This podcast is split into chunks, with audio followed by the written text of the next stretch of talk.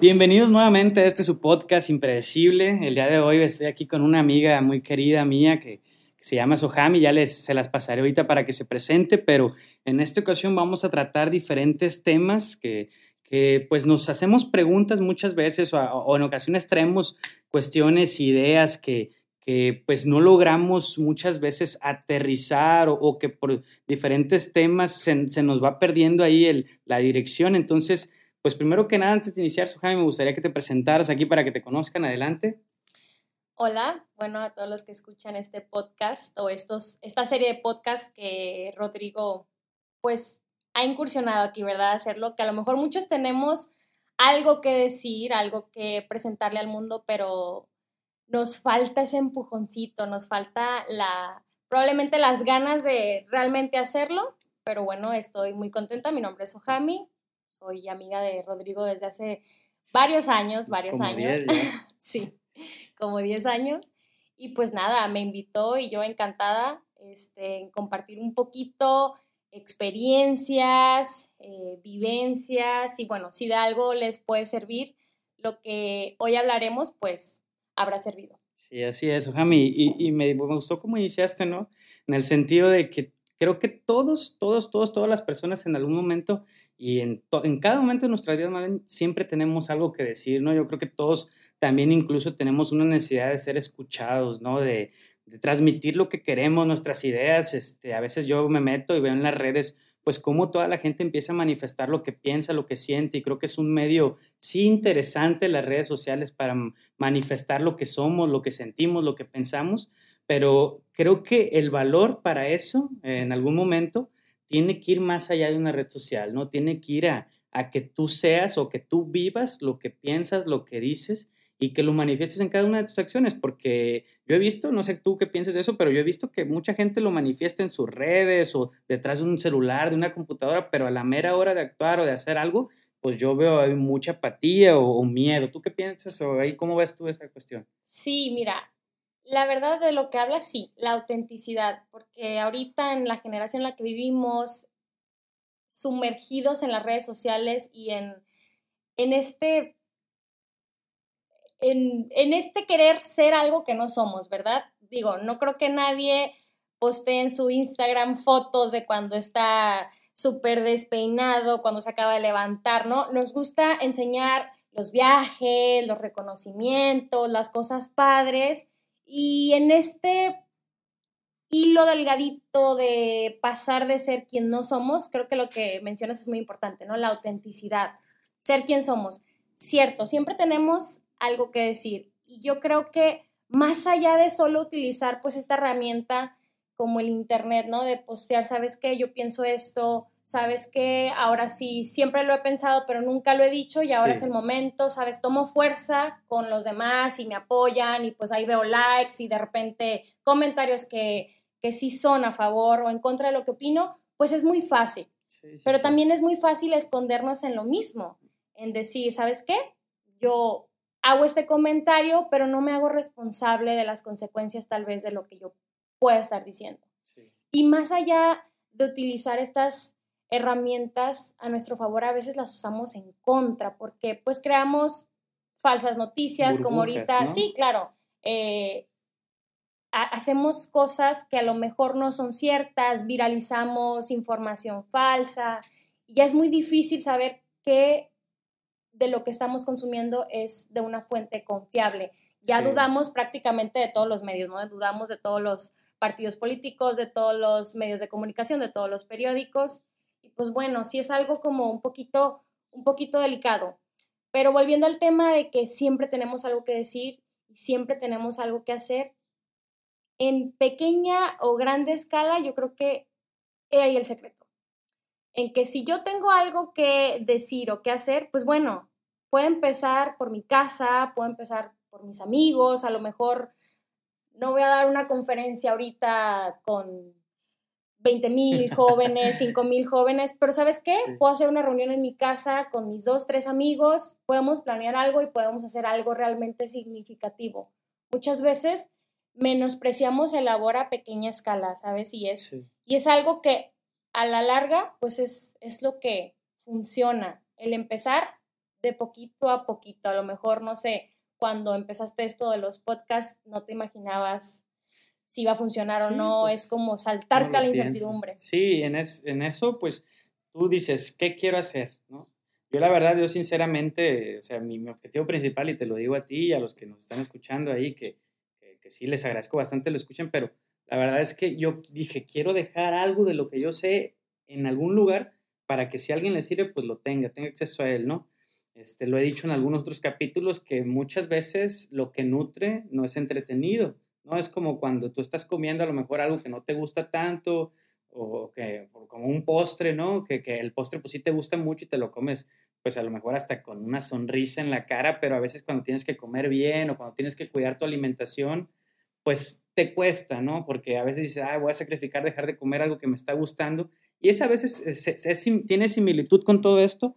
Y, digo, tampoco hay que generalizar como si las redes nos afectaran, porque mucha gente yo creo que ahí inician a lo mejor a hacer sus, sus imperios o sus este, formas de ser. Mucha gente depende de eso y de eso vive y, está bien, pero sí también tener el criterio de hasta qué punto voy yo a, compartir algo o voy a informar a la gente o, no sé, hasta qué punto voy a depender de un like o de algo para poder hacer algo yo. Si bien somos seres que vivimos en, una, en un espacio colectivo, en una sociedad y buscamos ser aceptados por la misma, este, mucha gente a veces se pone de un lado pues para ser aceptado, ¿no? Sin que sea lo que más le guste o lo que más le dé felicidad o que sea el mismo sentido de su vida, ¿no? Entonces, en eso me gustaría que habláramos también de, por ejemplo, qué hicimos cuando salimos de, de, de la carrera, ¿no? Cuando salimos de, de la universidad, ¿qué, ¿qué, fue lo primero que hicimos, ¿no? En mi caso, yo digo, ya me había atrevido a hacer cosas y muchas veces te dicen, no, pues es que la vida empieza cuando sales de la universidad o que las cosas difíciles empiezan cuando sales de la universidad. Y la verdad es que no, o sea, desde mi punto de vista, no sé tú qué piensas, pero yo creo que si estás en la universidad y nomás estás preocupando a lo mejor por la misma escuela como tal, pues cuando sales no vas a, a, no vas a verte, no vas a haber tenido una transición como tal en ese sentido, porque yo dije, si me atreví a hacer cosas en la universidad, pues cuando salga me voy a atrever a hacer otras cosas también. ¿En el, ¿Tú, ¿Tú de ahí, cómo, cómo fue contigo en tu caso eso? Híjole, bueno, creo que sí, de pronto nos espantan muchísimo y te enfrentas a una realidad, ¿no? Que sal de la universidad, desde chiquito, pues te llevan desde el kinder, ¿no? Sí. Papás te llevan a la escuela y sabes que del kinder Llorando. sigue la primaria, ¿no? Y de la primaria sigue la secundaria. Tú sabes que estás programado para seguir estudiando. Y luego la secundaria, la prepa, luego la prepa, asumes que tienes que seguir estudiando y te metes a la universidad, ¿no? Y luego termina la universidad y ahora sí, ¿qué hago? O sea, he pasado la mayoría de mi vida estudiando siguiendo un protocolo eh, sí, claro. establecido. Ajá, o sea, que me dicen que tengo que hacer, lo hago, investigo, bien, mal, reniego, ¿no? Pero hacemos las cosas porque sabemos que ese es el como el ciclo, ¿no? Que va, la, la cadenita, ¿no? Es escaloncito por escaloncito, luego llegamos a la, terminamos la universidad y ¿qué sigue? Muchos pues siguen estudiando sí. y está súper bien seguirse preparando, súper padre, pero muchos otros de repente chocamos con un mundo de ¿y ahora qué? O sea, sí. ¿ahora qué sigue, no? En mi caso, pues también me pasó, ¿no? Yo creo que como muchos se podrán identificar, te planteas metas y bueno, sales queriéndote comer el mundo y resulta que a veces sientes que el mundo te come. Pero sí, no, o sea, sí, es muy común, ¿no? Como que de pronto nos agarra esa crisis de los 20 y esa ansiedad de y ahora qué, ahora sí estoy yo contra el mundo, ahora sí tengo que trabajar, ahora sí tengo que ya luchar por mantenerme y buscar, pues, formar, ¿no? Dejar el de futuro. ser carga, uno a veces siente carga también y como que dices, pues ya quiero dejar de ser carga y ver qué puedo hacer por mí, por mi cuenta, ¿no? También sí, nos... por, por, ti, por tu casa, eh, ya de pronto tienes aspiraciones como, ok, ya me voy a comprar un, carro, voy a buscar este, eh, una casa, pero siempre buscas, eh, yo creo, o generalmente pues un trabajo fijo, ¿no? Que te vaya dando pues sustento económico y que vaya acorde a lo que quieres hacer, a lo que estás buscando. En mi caso, pues bueno, yo me quedé en un lugar a trabajar donde había hecho mis prácticas y dije, bueno, pues voy empezando aquí y luego voy a ir buscando crecer en la empresa, hacer carrera en la empresa en la que estaba. Me di cuenta que a lo mejor no, y ahí comenzó en mi caso, un ir y venir buscando qué quería, hacia dónde iba, y de repente hasta la fecha a veces es incierto, o sea, tienes metas y luego te cambia el panorama, te quedas sin trabajo o buscas otras opciones, luego te das cuenta que no era la mejor, tenías varias, entonces es como que aquí ir buscando hacia dónde voy, ¿no? Y me pasó a mí, entonces fui de un lugar a otro buscando crecer, buscando obviamente ganar más y tener mejor experiencia. Y yo de entrada, cuando salí de la universidad, sí era buscar más experiencia que el dinero, porque un egresado chino, o sea, que encuentres trabajo tan rápido, pues sí está un poquito difícil porque no tienes experiencia. Entonces, ¿y por qué no tienes experiencia? Bueno, porque te pasaste la carrera a lo mejor enfocándote en una calificación, que fue mi caso, ¿no? De pronto. Me enfocaba mucho en tener 10, excelencia, reconocimientos, diplomas y papelito, papelito, papelito y junté un montón de papelitos. Llego a la vida laboral y, hola, estos son mis papelitos, ¿no? Esto junté a la universidad y te chocas con un, ok, pero ¿qué sabes hacer? O sea, para que eres buena, o sea, cuáles son tus cualidades, cuáles son tus habilidades, qué le vas a aportar a esta empresa, ¿no? Entonces ahí fue cuando me di cuenta, ¿sabes qué? Los papelitos no eran tan importantes como creía. Sí. Y en eso que tú mencionas ahorita, por ejemplo, de cuando te preguntan qué sabes hacer, una vez estoy en una conferencia y la persona que, que dio la conferencia, él decía, yo hice entrevistas para contratar a alguien que me administrara tal proyecto que traigo y entrevisté a mucha gente y les preguntaba eso, ¿qué sabes hacer, no? Muchos, no, pues usar este programa, sé usar estas cuestiones, sé esto. ¿Y, a quién crees que contrató? O sea, dice que llegó de repente una chava y que le preguntó, ¿qué sabes hacer? Y la muchacha contestó, sé, sé obedecer. Y desde el simple y sencillo hecho de que tú conozcas tus cualidades, tus, tus virtudes, ¿no? Este, pues, ¿qué te gusta, qué no te gusta? a veces la gente primero sabe qué es lo que no le gusta y luego lo que le gusta, ¿no? Y creo que en ese sentido a lo mejor a veces estamos un poquito, este, nos desconocemos tanto que sabemos lo que no nos gusta, pero no sabemos lo que nos gusta, ¿verdad? A lo mejor como la comida, que de repente pruebas un sabor y dices, ah, este, esto pues no me gusta de plano, ¿no? Y es más fácil detectar lo que no te gusta a lo que te gusta. Y, yo siento que también es por, no sé, algo como en nuestra naturaleza, no sé cómo se llame, no soy psicólogo ni mucho menos, pero creo que es esa pequeña pizca de, de siempre a veces querer llevarla a contrario un poquito o de querer hacer tu camino en el que pues a veces nos, nos bloqueamos un poco, pero desde el simple hecho de saber obedecer, creo que eso ya es muchísimo, porque pues eso te, te, brinda o te proyecta como que una confianza y pues también este, se, se, da cuenta uno de que conoces, ¿no? Y, y pues en eso que mencionas de los papelitos y todo eso, yo creo que a veces sí, bueno, nuestra sociedad como está la educación, yo soy un fiel creyente de que la educación debe tener muchos modelos porque habemos muchas personas, no todas aprendemos igual, no todas aplicamos el conocimiento igual.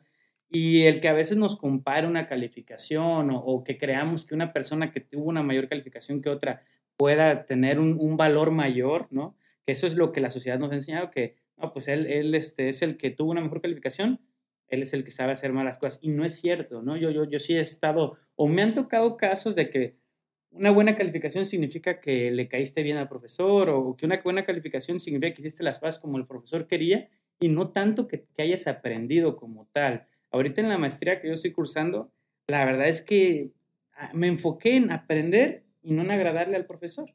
Porque yo dije, a mí me importa ya aprender y no estar haciéndole la barba a alguien, no estar este, haciendo las cosas como una persona quiere, porque yo tengo mi identidad, yo tengo mi criterio, yo pienso de esta forma y si estoy conviccionado de, de, lo que soy, de lo que yo quiero ser, pues yo tengo que hacer las cosas a mi forma, porque a fin de cuentas eso es lo que yo voy a hacer cuando salga. Cuando salga no le voy a hablar al profesor a ver si está bien mi trabajo. Me tengo que conviccionar a mí mismo de que lo que estoy haciendo está bien o está mal, ¿no? Entonces yo sí creo, por ejemplo, en eso de la escuela, que más importante que un diploma, que una calificación, es cómo te puedes sobreponer a una mala calificación, cómo te puedes sobreponer a una experiencia dura que tuviste en la vida, ¿cómo te puedes sobreponer a, que, no sé, iniciaste un trabajo o, trataste de emprender una primera empresa y no te salieron bien las cosas? ¿Cómo tú puedes sobreponerte a eso y decir, ¿sabes qué? Me sacudo el polvo y sigo adelante. ¿Cómo agarro esa mala experiencia para bien? Yo sí creo que en eso tenemos que preocuparnos más y debemos de ir migrando el, sistema educativo, ¿no? Pero no sé, o sea, ¿tú qué opinas de, eso en ese sentido? ¿O tú cómo lo has visto aplicado en lo que mencionas, pues, que, que ha sido, pues, tratando de, de, pues, de ir de un lado a otro buscando lo que tú realmente quieres?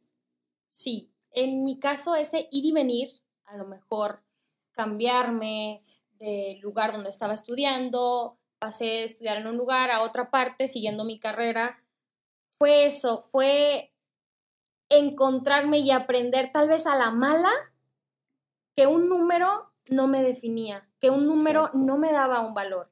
Y esa, ese ir y venir era, estaba buscando mi identidad, vaya, estaba buscando qué es lo que me mantenía aquí, qué es lo que, como dices tú, no, qué me gusta, o sea, hago las cosas porque las tengo que hacer, porque sé que soy buena, ok, porque así me lo dijeron, pero qué me gusta, qué me apasiona, qué me atrae, eso ¿no? Es súper importante. Y te digo, yo lo aprendí a la mala.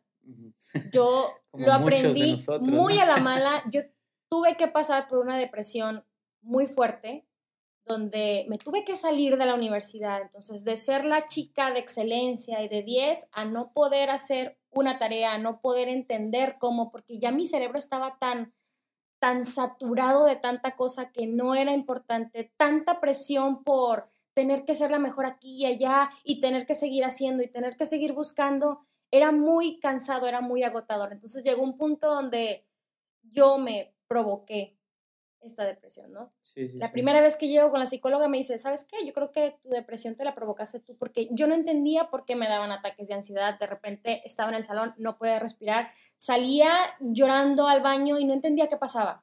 Entonces tuve que hacer una pausa y buscar quién era.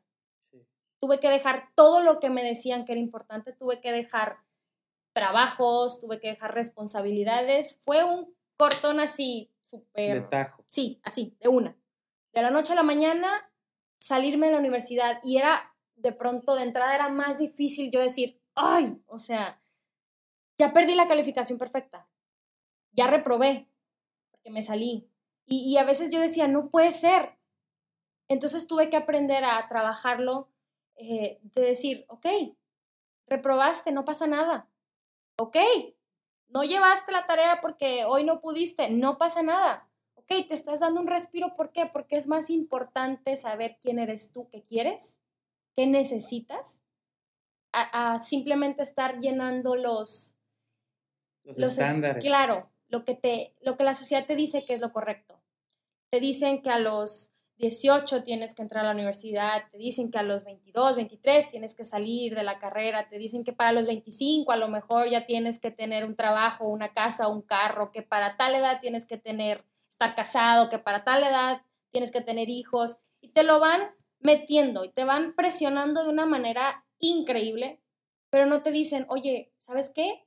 Busca tu pasión, busca tu propósito, encuentra tu sentido de vivir, encuentra el para qué estás aquí y qué estás haciendo. Solo vamos como maquinitas por ahí haciendo y haciendo y haciendo y haciendo y haciendo el checklist, ¿sabes? Poniéndole palomita, ya hice esto, ya hice aquello, ya hice lo otro.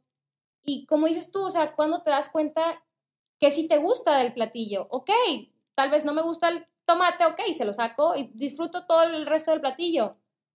Pero nos enfocamos tanto en, no, ¿sabes qué? Es que te lo tienes que comer todo porque es saludable y bla, bla, bla, bla, bla y nos perdemos en ese punto. Entonces, eh, me ha tocado orientar de pronto a muchas personas que, ¿sabes qué? Sohami, estoy en la prepa y no sé para dónde voy, qué carrera elegir. Es de pronto un punto crucial, ¿sabes? Para dónde voy. Y ¿sabes qué? Mi consejo es, no pasa nada, equivócate. Yo lo hice, yo salí de la prepa y estaba entre estudiar comunicación o estudiar ingeniería bioquímica. ¿Sabes que no? Las ingenierías ahorita son y tienes mucha capacidad, eres muy inteligente. Entonces decidí ir a ingeniería. Un semestre me bastó para darme cuenta que no pertenecía ahí, que no era lo que me gustaba, que tal vez sí, soy buena haciéndolo, pero no es mi pasión, no es lo que me encanta, no es de lo que quiero vivir. Pero ¿qué pasa? Me presionaron en, en, decir, ¿sabes qué? Vas a ganar más, vas a tener un mejor puesto, vas a tener estabilidad, ¿sabes qué? No cualquiera puede, comunicación el que sea, no hay trabajo en comunicación. Y yo me enfrenté a esa realidad y choqué. ¿Y sabes qué? Es uno de los mejores errores que he cometido. Sí, sí, sí. Pero no lo puedes entender desde ahorita, o sea, de, de tu presente a tu futuro no lo puedes entender. Pero ¿qué tal de tu futuro hacia el pasado? Y ver todos esos errores que, en teoría, ¿no? Entre comillas, esos errores que cometiste realmente forjaron tu carácter, realmente te ayudaron a crecer, tuviste experiencias, claro, a relacionarte con personas que a lo mejor ahorita dices tú, ¿dónde estaría? O sea, esta persona fue muy importante en, cierta parte de mi vida y la conocí por este error, ¿no? ¿Sabes? Por no saber qué elegir. Entonces, yo creo que eso, más allá de que nos presionen, equivocarse es bueno porque aprendes, porque creces. Siempre, siempre puedes sacar algo bueno. Y eso es lo importante, ¿sabes? Como, ok, llega un error, pero, ok, está bien, somos humanos y es de equivocarse desde humanos. ¿Qué puedo sacar de esto? O sea, siempre sacar lo mejor es lo que realmente nos va a llevar a sobrepasar cualquier situación, a, sobrellevar esto. Así es, Jami. Y, y, en esa parte, o sea, yo, yo, también creo que equivocarse es bueno, pero lo que considero que, que, ok, después de equivocarte, ¿qué sigue, no? considero que después de equivocarte sigue aprender de tu error, ¿no? Para tratar de que no, no repita uno, ¿no? Porque a fin de cuentas está bien equivocarse y nos podemos equivocar miles de veces, pero creo que el equivocarnos a veces en lo mismo, en lo mismo, en lo mismo, pues ya nos está diciendo que no estamos aprendiendo de ese error. Y si bien, o sea, no hay que satanizar el equivocarse, porque el equivocarse es bueno, te enseña, te aprendes, pero sí, o sea, preguntarnos, ¿estoy aprendiendo de eso en lo que me equivoqué o me está pasando toda la vida, ¿no? Yo lo veo como si fuese una escuelita y estás haciendo el examen y lo vuelves a hacer y lo vuelves a hacer y hasta que no lo pasas, la vida te lo va a seguir poniendo mil veces. Porque si no lo pasas, ahí te quedaste y no vas a poder subir de grado, ¿no? Si lo vemos en ese sentido. Yo creo que lo que comentas a mucha gente, a muchos estudiantes les va a servir porque yo me doy cuenta, o sea, he estado en reuniones con jefes de grupo, les, les pregunto, oye, ¿cómo está toda la, la cosa aquí en tu escuela? Y yo veo una necesidad de de saber qué somos, de saber quiénes somos, ¿no? O sea, porque nos quieren preparar, somos muy buenos en matemáticas, los ingenieros en mi caso, ¿no? O somos muy buenos calculando algo, somos muy buenos eh, tratando de interpretar cómo funciona la estructura, pero a la hora de que nos digas, ah, ok, eres bueno para eso, pero ¿y tú quién eres? ¿O tú qué te gusta hacer? No, pues a mí me gusta, a lo mejor somos buenos para decir que nos gusta algún deporte o alguna actividad cultural, pero cuando te preguntan algo más, o sea, ¿y, y qué más? O sea, ¿qué más? No sabemos ni qué decir, ¿no? Y creo que en ese sentido, lo que tú mencionas, pues a mucha gente le puede servir para empezar a conocerse, para perderle el miedo ahí a, pues, equivocarse o a lo mejor a... Las malas decisiones, pues a veces nos ayudan a, a, o el sufrimiento también como tal nos ayuda a ser mejores personas, ¿no? Y mejor, eh, no, no hablo relativamente, sino mejor en el sentido de que más enfocadas, más direccionadas hacia lo que queremos, hacia cumplir el propósito de nuestra vida. Y, pues a veces lo demás es solamente un medio para cumplir un propósito, ¿no? Supongamos, yo soy ingeniero civil, yo tengo mi empresa de diseño y construcción de vivienda sustentable en Colima principalmente. Yo quiero expandirla a nivel nacional y a nivel Latinoamérica, ¿por qué no? Hasta donde se pueda. Y no es mi pasión eso, pero sí es un medio para yo poder ejercer mi pasión. O sea, me gusta, no es mi pasión, repito, pero me gusta porque tiene que ver con mi carrera, porque lo puedo aplicar desde lo que me gusta. A mí mi pasión, yo descubrí que mi pasión era poder este, lograr eh, llegar a acuerdos, conciliar, formar líderes, compartir lo que sé, despertar gente estaba dormida. Yo descubrí que eso es lo que más me gusta a mí y lo que me da felicidad y, llenura, ¿no? sí, lo que me da mi sentido y lo que yo digo, o sea, independientemente de la actividad económica que esté haciendo para mantenerme, porque yo creo que todos necesitamos preocuparnos por eso, o sea, qué actividad económica y que te dediques a una actividad económica no quiere decir que es el propósito de tu vida, significa que te tienes que mantener de algo, ¿no? Y pero que a la vez tú puedas hacer lo que tú crees que veniste a hacer al mundo, ¿no? Y creo que en ese sentido, pues está de la mano la parte espiritual de uno como ser humano, como persona. Yo creo que toda la persona que es eh, exitosa o que se aferra a sus ideas, a, a decir, quiero hacer esto y lo voy a lograr, tiene que tener una parte espiritual hasta cierto punto fuerte o sus convicciones espirituales fuertes para decir, este, para sentirse incluso hasta, no sé, predestinado, este, escogido, ¿no? Por, por la misma, este, el universo, por Dios, por quien le quieran llamar a las personas. Pero yo sí creo que ese respaldo o ese, ese conocimiento a uno mismo nos lleva a preocuparnos de las cosas espirituales, ¿no? De, o incluso a reconocer que hay algo más allá de nosotros, este, que, que nos puede, que, que, lo podemos ahora sí que acercar y conectarnos pues con la misma esencia de la vida. Yo eso es lo que creo, lo comparto porque creo que es muy importante que estemos cerca, o sea, que, que si bien sí creamos en nosotros, pero que también veamos que pues existe todo un universo y que de alguna forma se creó, ¿no? Y que tenemos que, que respondemos a algo, pero pues tú, tú de eso, este, no sé qué más, qué te gustaría agregar aquí. Claro, es que sabes que cuando te escuchaba es como nosotros, a diferencia de una maquinita, de un robot, no solo somos para producir, producir, producir, porque esa parte que dices tú que nos hace falta es porque somos seres integrales, porque tenemos un cuerpo, pero también tenemos un espíritu, un alma, ¿sabes? Y eso que dices tú, bueno, yo te pregunto primero, cuando tú ibas, eh, tomaste la decisión de estudiar ingeniería civil, ¿no? ¿Te imaginaste que tu fin, a lo mejor, que lo que realmente te iba a llenar era el, lo que precisamente estás diciendo, ¿sabes? El, ayudar, ah. algo más humano que lo que, si alguien te piensa, ¿no? ¿Sabes qué? Voy a estudiar ingeniería civil, bueno, me imagino, no sé, a construir puentes, ¿sabes? Este, pavimentar y cosas que dices tú, bueno, esto es a lo que se dedican. Yo, yo no me imaginé, o sea, yo, yo la neta, o sea, yo sí dije, sinceramente, yo creo como más del 90% de los jóvenes, yo dije, pues tengo que estudiar algo no fue como decir, ah, voy a estudiar y voy este, me, me, gusta ayudar a la gente. Yo siempre he sabido que me gusta ayudar a la gente, pero no lo tenía tan conviccionado dentro de mí. No me conocía tanto a tal grado de decir, es que me gusta más esto. Sí, y, y, y yo siempre he pensado, pues, que de alguna forma me tengo que ganar la vida, ¿no? A fin de cuentas. Entonces, yo sí tenía cinco carreras, ¿no? A diferencia de tú que, que comentaste que tenías dos, yo estaba entre cinco. Y me, me comentaron a mí, pues, que que tenía que escoger una carrera de esas cinco porque pues tenía que dedicarme a una, ¿no? incluso pensé en estudiar dos, una en la mañana y una en la tarde, pero eh, también me preguntaba para qué lo hacía, ¿no? Hasta ese punto. Entonces, en eso, cuando decidí, cuando me decidí por una, eh, la verdad es que me, decidí porque me dijo un maestro, ¿sabes qué? Yo creo que desde esta puedes tocar las, las otras cuatro que también te interesan. Entonces dije, pues si esta me va a complementar un poco más, la verdad es que desconocía mucho la ingeniería civil, no la conocí mucho hasta que estuve ya en la carrera. Muchas de mis compañeros venían con mucha experiencia y todo. Y yo siempre he sabido pues que a mí no me gusta estar a lo mejor en obra o a mí no me gusta estar a lo mejor este como tal de lleno que, que muchos otros compañeros míos tienen su sueño de traer su casco, su chalequito. La verdad es que no es el mío y lo respeto bastante porque hay gente muy buena y que le encanta, pero yo sabía que eso no era lo mío. A mí me gustan más otras cosas, pero yo sí dije, este, a lo mejor sí, fui el mejor en las calificaciones, lo que quieras. Yo lo hice por una promesa a mi mamá. No lo hice porque yo quisiera hacer, yo lo hice porque yo quería que mi mamá tuviera ahí ese, ese reconocimiento que ella no pudo conseguir en su momento.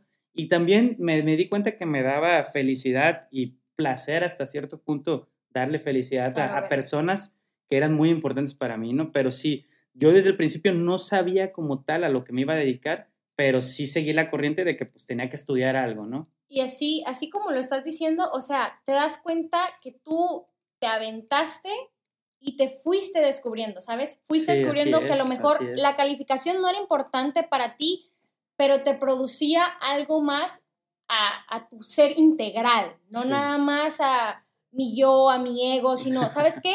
Lo hago porque ver a mi mamá tal vez sonriendo, feliz, contenta, orgullosa, a mí me da placer, me da paz, me gusta hacerlo. ¿Y sabes qué? Bueno, tengo compañeros que sí les gusta tal vez esto de la construcción, a mí no, pero te fuiste descubriendo. y ese irte descubriendo lo tuviste que hacer haciéndolo. Exacto. Entonces, yo creo que eso es, ese es el, el, secreto. Eh, el no saber qué queremos, el no saber a dónde vamos, de pronto no está tan mal, siempre y cuando sigamos caminando, ¿no? Siempre y cuando sigamos experimentando, siempre y cuando lo intentemos y como dices tú, bueno, ok, ¿sabes qué? Pues tampoco nos lo vamos a pasar de error tras error, ¿no? Pero después de cada error, sí es importante hacer un diagnóstico, ¿sabes qué? A ver, ¿qué aprendí? Ok, ¿qué salió mal?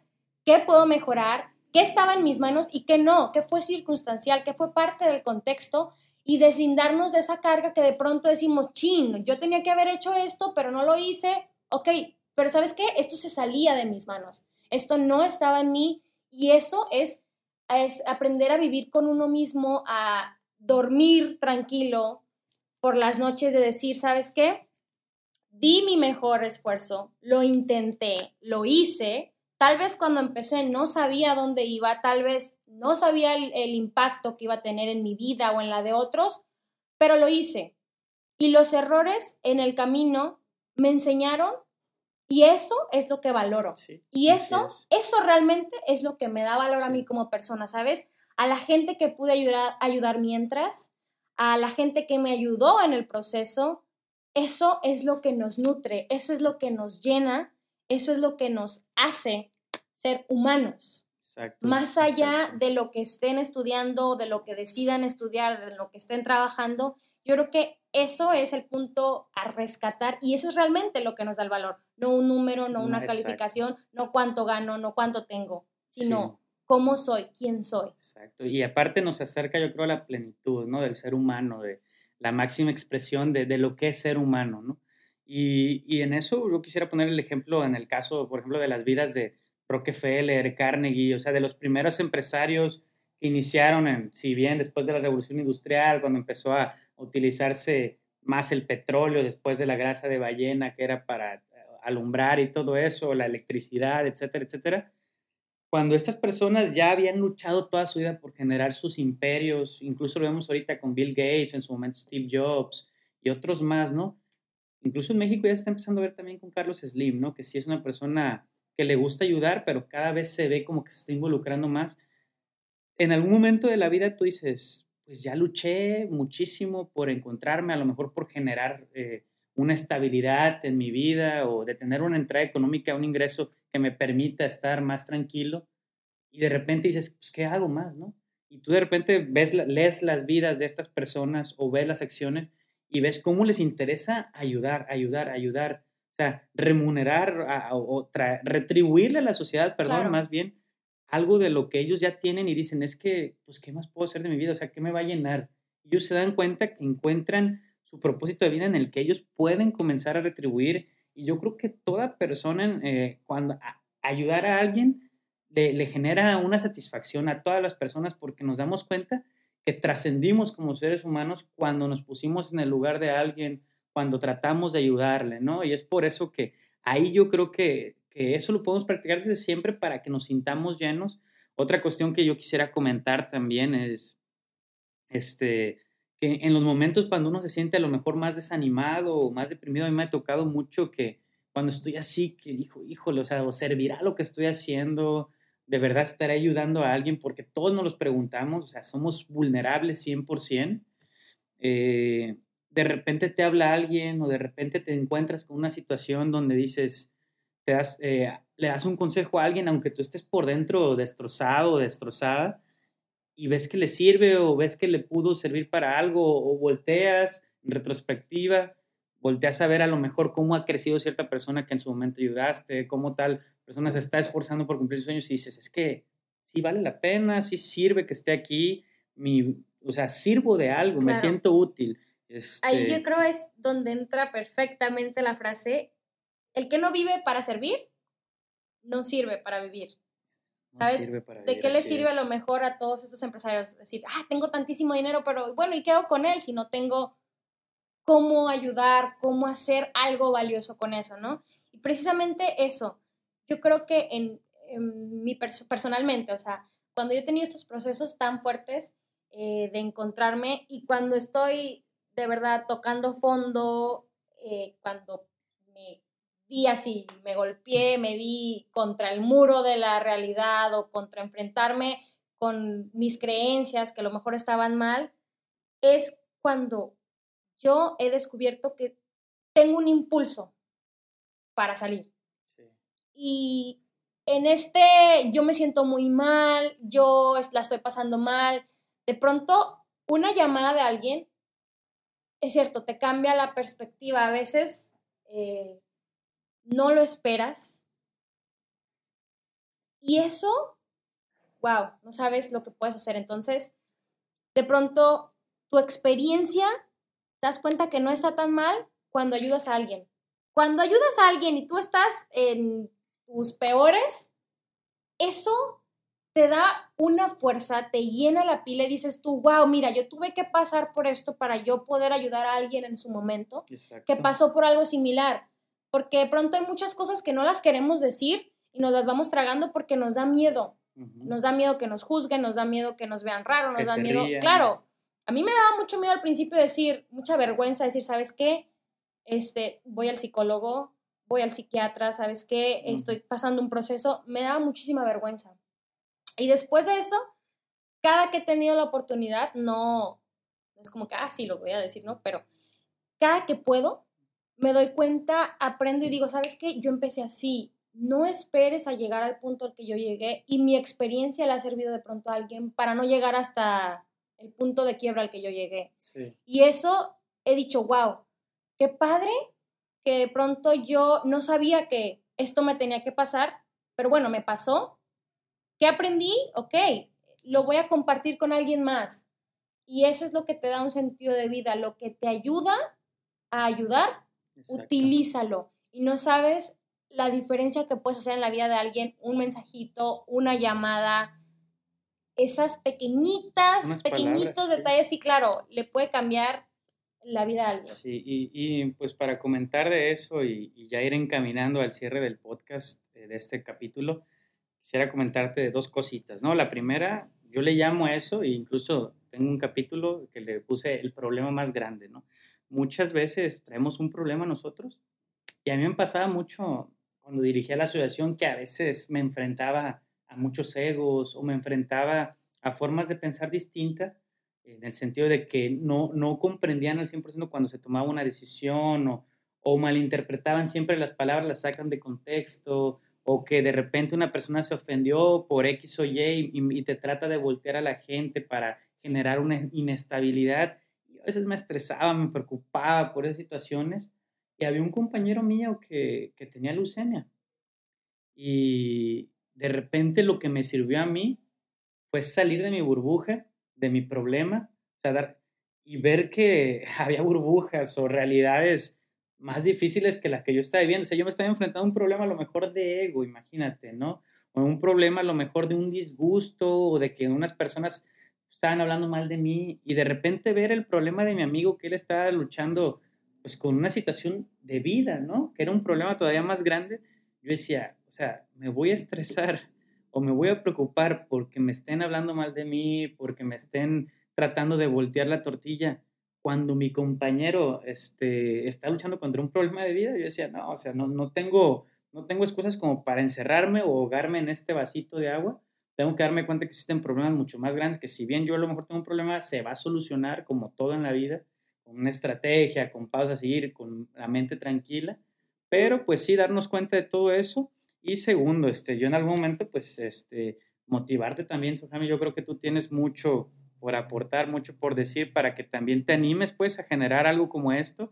Yo creo que estamos en un tiempo este, muy bueno para comenzar a generar, pues, todo este conocimiento, compartirlo. Ojalá que en algún momento animes a iniciar tu podcast, este, pero de verdad que muchas gracias y quisiera que cerremos también con, con este sentido. Yo creo que el primer paso para poder de, empezar a conocerte es que tú digas, no, no sé qué hacer, no sé qué quiero, no sé hacia dónde voy, pero sé que tengo que tomar una decisión, ¿no? Sé que debo tomar una decisión. Yo creo que ese es el primer paso y si lo estás pensando, no te sientes perdido, estás en el primer paso, pues para comenzar a conocerte o a, hacer algo.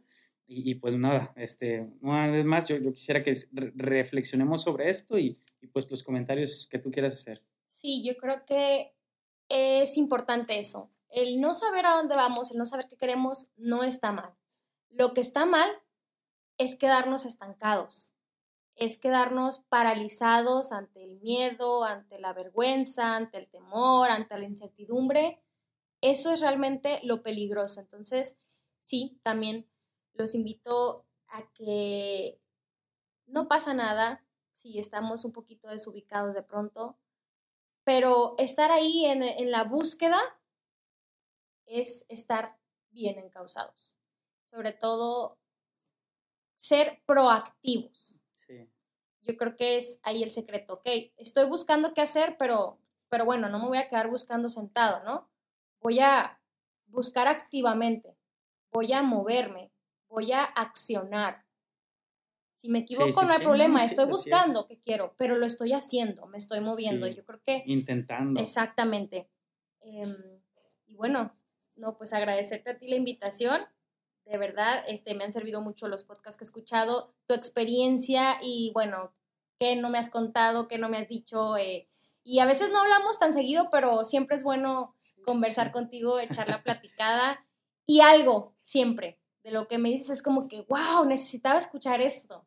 Entonces espero que también para los que estén escuchando este podcast, pues algo de todo lo que hablamos les haya servido, algo les quede y que lo puedan compartir. Y sobre todo ustedes también, anímense a hacerlo a pequeña o a grande escala, a compartir sus experiencias, a llamarle de pronto a esa persona que tienen mucho sin hablar con ella, pero es un amigo que quieren mucho y preguntarle cómo está es, pues es un detalle que de verdad es muy importante, es muy valioso. Sí, y, y ahorita pues pueden aprovechar.